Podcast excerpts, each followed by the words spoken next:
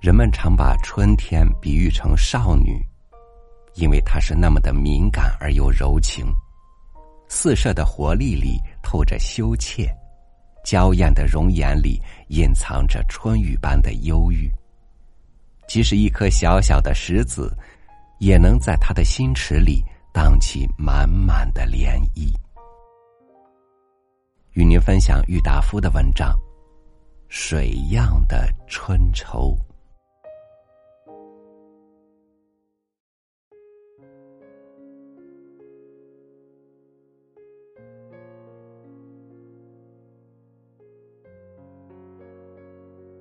在柳树影里披了月光，走回家来。我一边回味着刚才在月光里和他两个人相对时的沉醉时的恍惚，一边在心的底里，忽而又感到了一点极淡极淡，同水一样的春愁。洋学堂里的特殊科目之一。自然是伊里哇拉的英文。现在回想起来，虽不免有点觉得好笑，但在当时，砸在各年长的同学当中，和他们一样的曲着背、耸着背、摇摆着身体，用了读古文词类纂的腔调，高声朗诵着 “p p p i p” 的精神，却真是一点含糊苟且之处都没有的。当初会写字母之后，大家所急于想一试的是自己的名字的外国写法。于是教英文的先生在课余之暇就又多了一门专为学生拼英文名字的工作。有几位想走捷径的同学，并且还去问过先生，外国百家姓和外国三字经有没有得买的？先生笑着回答说。外国百家姓和三字经，就只有你们在读的那一本《破拉马》的时候。同学们与失望之余，反而是 P I 派 P E P 的起劲的叫。当然是不用说的，学英文还没有到一个礼拜，基本当教科书用的十三经注疏《玉批通鉴集览》的黄封面上，大家都各自用墨水笔。提上了英文拼的歪斜的名字，又进一步，便是用了异样的发音，操英文说着“你是一只狗，我是你的父亲”之类的话，大家互讨便宜的混战。而实际上，有几位乡下的同学，却已经真的是两三个小孩子的父亲了。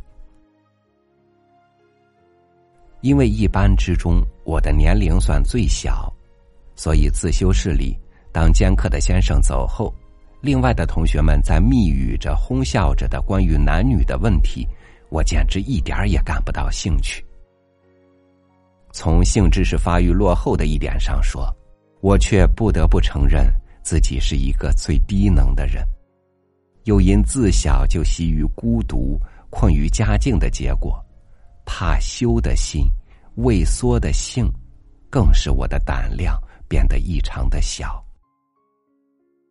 在课堂上，坐在我左边的一位同学，年纪只比我大了一岁。他家里有几位相貌长得和他一样美的姐妹，并且住的也和学堂很近很近。因此，在校里，他就是被同学们苦缠的最厉害的一个。而礼拜天或假日，他的家里就成了同学们的聚集的地方。当课余之暇或放假期里，他原也恳切的邀过我几次，邀我上他家里去玩去。但行贿之感，终于把我的向往之心压住。曾有好几次想决心跟了他上他家去。可是到了他们的门口，却又同犯罪似的逃了。他以他的美丽，以他的财富和姐妹，不但在学堂里博得了绝大的声势，就是在我们那小小的县城里，也赢得了一般的好誉。而尤其是我羡慕的是他的那一种对同我们是同年辈的异性们的周旋才略。当时我们县城里的几位相貌比较艳丽一点的女性，个个是和他要好的，但他也实在真胆大，真会取巧。当时同我们是同年辈的女性，装饰入时，态度豁达，为大家所称道的有三个。一个是一位在上海开店、富甲一亿的商人赵某的侄女，她住的和我最近。还有两个也是比较富有的中产人家的女儿，在交通不便的当时，已经各跟了他们家里的亲戚。到杭州、上海等地方去跑跑了。他们俩却都是我那位同学的邻居。这三个女性的门前，当傍晚的时候，或月明的中夜，老有一个一个的黑影在徘徊。这些黑影的当中，有不少却是我们的同学。因为每到礼拜一的早晨，没有上课之先。我老听见有同学们在操场上笑说在一道，并且时时的还高声的用着英文做了引语，如“我看见他了”，“我听见他在读书”之类。而无论在什么地方干什么的时候，凡关于这一类的谈话的中心人物，总是课堂上坐在我的右边，年龄只比我大一岁的那一位天骄之子。赵家的那位少女，皮色实在细白不过，脸型是瓜子脸。更因为他家里有了几个钱，而又时常上上海他叔父那里去走动的缘故，衣服式样的新颖，自然可以不必说。就是做衣服的材料之类，也都是当时未开通的，我们所不曾见过的。他们家里只有一位寡母。和一个年轻的女仆，而住的房子却很大很大。门前是一排柳树，柳树下还杂种些鲜花。对面的一带红墙是雪宫的畔水围墙，畔池上的大树枝叶垂到了墙外，红绿便映成这一色。当农春将过。手下出来的春三四月，脚踏着日光下石砌路上的树影，手捉着扑面飞舞的杨花，到这一条路上去走走，就是没有什么另外的奢望，也很有点像梦里的游行。更何况楼头窗里，时常会有那张少女的粉脸出来向你抛一眼两眼的低眉斜视呢。此外的两个女性，相貌更是完整，衣饰也尽够美丽，并且因为他俩的住址接近，出来总在一道，平时在家也老在一处，所以胆子也大，认识的人也多。他们在二十余年前的当时，已经是开放的很，有点像现代的自由女子了，因而上他们家里去鬼混。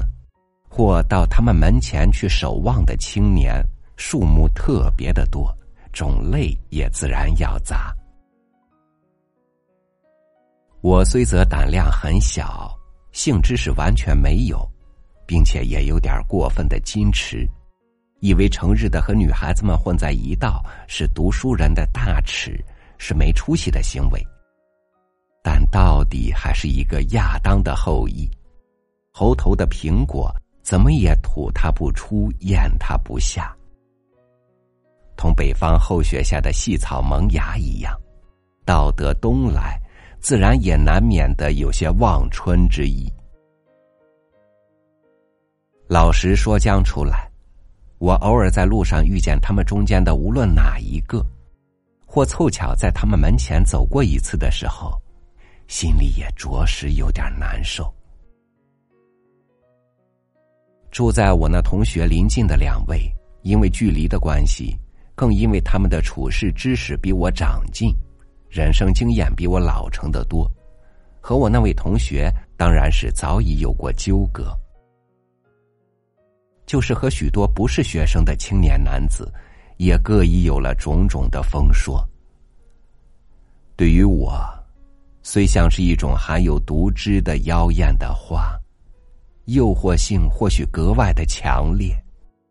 但明知我自己绝不是他们的对手，平时不过于遇见的时候有点难以为情的样子。此外，倒也没有什么了不得的私慕。可是那一位赵家的少女，却整整的恼乱了我两年的童心。我和他的住处比较的近。故而三日两头，总有着见面的机会。见面的时候，他或许是无心，只同对于其他的同年辈的男孩子打招呼一样，对我微笑一下，点一点头。但在我，却感得同犯了大罪被人发觉了的样子。和他见面一次，马上要变得头昏耳热，胸腔里的一颗心突突的。总有半个钟头好跳，因此，我上学去或下课回来，以及平时在家或出外去的时候，总无时无刻不在留心，想必去和他的相见。但遇到了他，等他走过去后，或用功用的很疲乏，把眼睛从书本子举起的一瞬间，心里又老在盼望。盼望着他再来一次，再上我的眼面前来立着，对我微笑一脸。有时候从家中进出的人的口里传来，听说他和他母亲又上上海去了，不知要什么时候回来。我心里会同时感到一种像失重负，又像失去了什么似的忧虑。生怕他从此一去，将永久的不回来了。同芭蕉叶似的重重包裹着的我这一颗无邪的心，不知在什么地方透露了消息，终于被课堂上坐在我左边的那位同学看穿了。一个礼拜六的下午，落课之后，他轻轻的拉着了我的手，对我说。今天下午，赵家的那个小丫头要上倩儿家去，你愿不愿意和我同去一道玩？这里所说的倩儿，就是那两位他邻居的女孩子之中的一个的名字。我听了他的这一句密语，立时就涨红了脸，喘急了气，嗫嚅着说不出一句话来回答他。尽在拼命的摇头，表示我不愿意去。同时眼睛里也水汪汪的，想哭出来的样子。而他，却似乎已经看破了我的隐衷，得着了我的同意似的，用强力把我拖出了校门。到了倩儿他们的门口，当然又是一番争执。但经他大声的一喊，门里的三个女孩。却同时笑着跑出来了。已经到了他们的面前，我也没有什么别的办法了，自然只好扶着手，红着脸，同被绑赴刑场的死囚似的，跟他们到了室内。经我那位同学带着滑稽的声调，将如何把我拖来的情节说了一遍之后，他们接着就是一阵大笑。我心里有点气起来了，以为他们和他在侮辱我，所以与羞愧之上又加了一层怒意。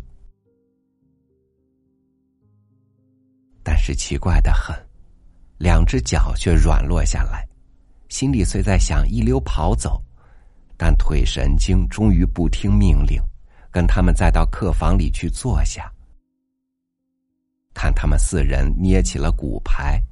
我连想跑的心思也早已忘掉，坐僵在我那位同学的背后。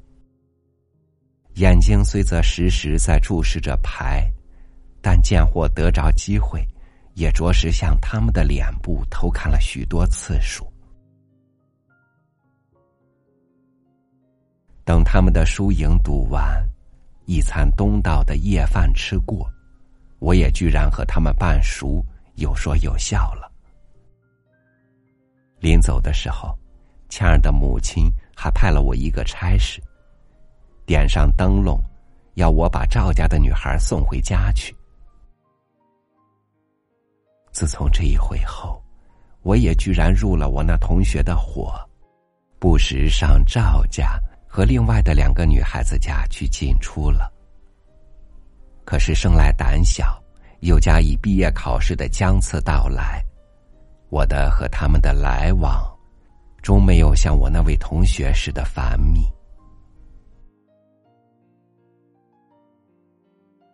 正当我十四岁的那年春天，是旧历正月十三的晚上，学堂里于白天。给予了我以毕业文凭和增生执照之后，就在大厅上摆起了五桌送别毕业生的酒宴。这晚的月亮好得很，天气也暖和的像二三月的样子。满城的爆竹是在庆祝新年的上灯佳节。我刚喝了几杯酒后。心里也感到了一种不能抑制的欢欣。出了校门，踏着月亮，我的双脚便自然而然的走向了赵家。他们的女仆陪他母亲上街去买蜡烛、水果等过元宵的物品去了。推门进去，我只见他一个人，拖着了一条长长的辫子，坐在大厅上的。桌子边上，阳灯底下练习写字。听见了我的脚步声音，他头也不朝转来，只慢声的问了一声：“是谁？”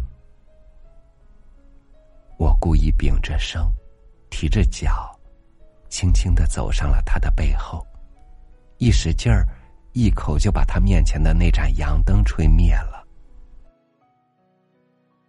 月光如潮水似的浸满了这座朝南的大厅。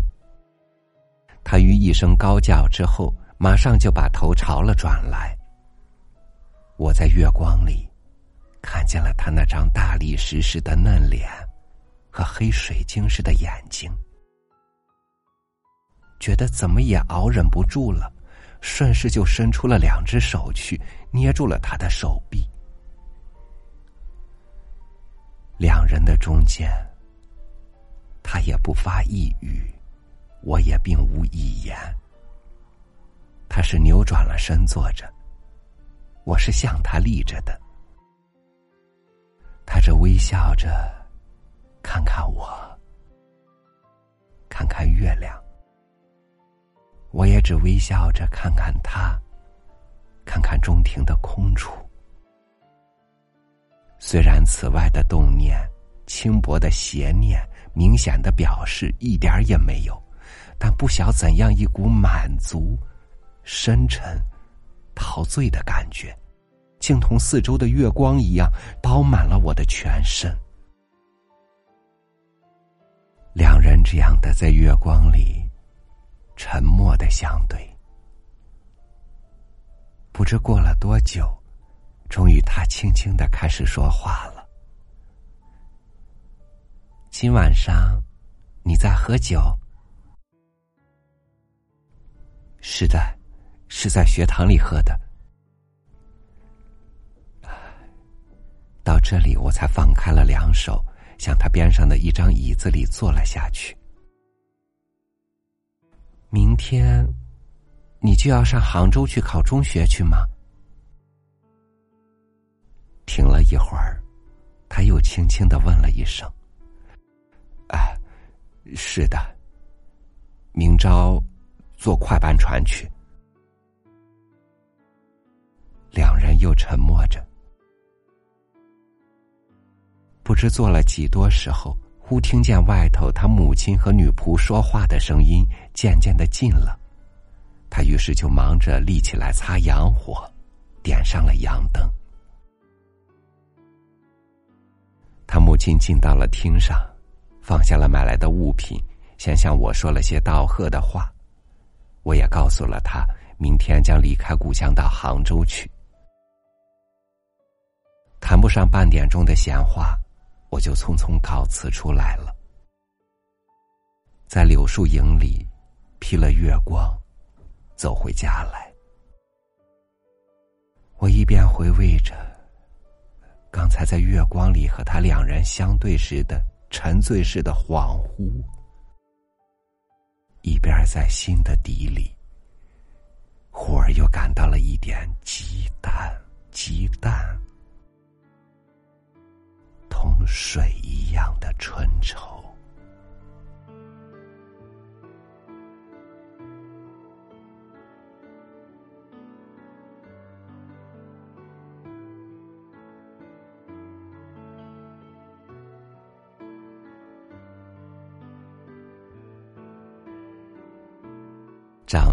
有时不见得是我们更懂得了这个世界，而是在一年又一年春愁的笼罩下。内心开始逐渐变得迟钝麻木。或许你能记起那些青涩的岁月，忘不掉第一眼就看进心里的那个人。但彼时，即使情思细微的懵懂带给你的内心激荡，就像这水一样的春愁，是现在的你难以察觉的了。感谢您收听我的分享。我是超宇，祝您晚安，明天见。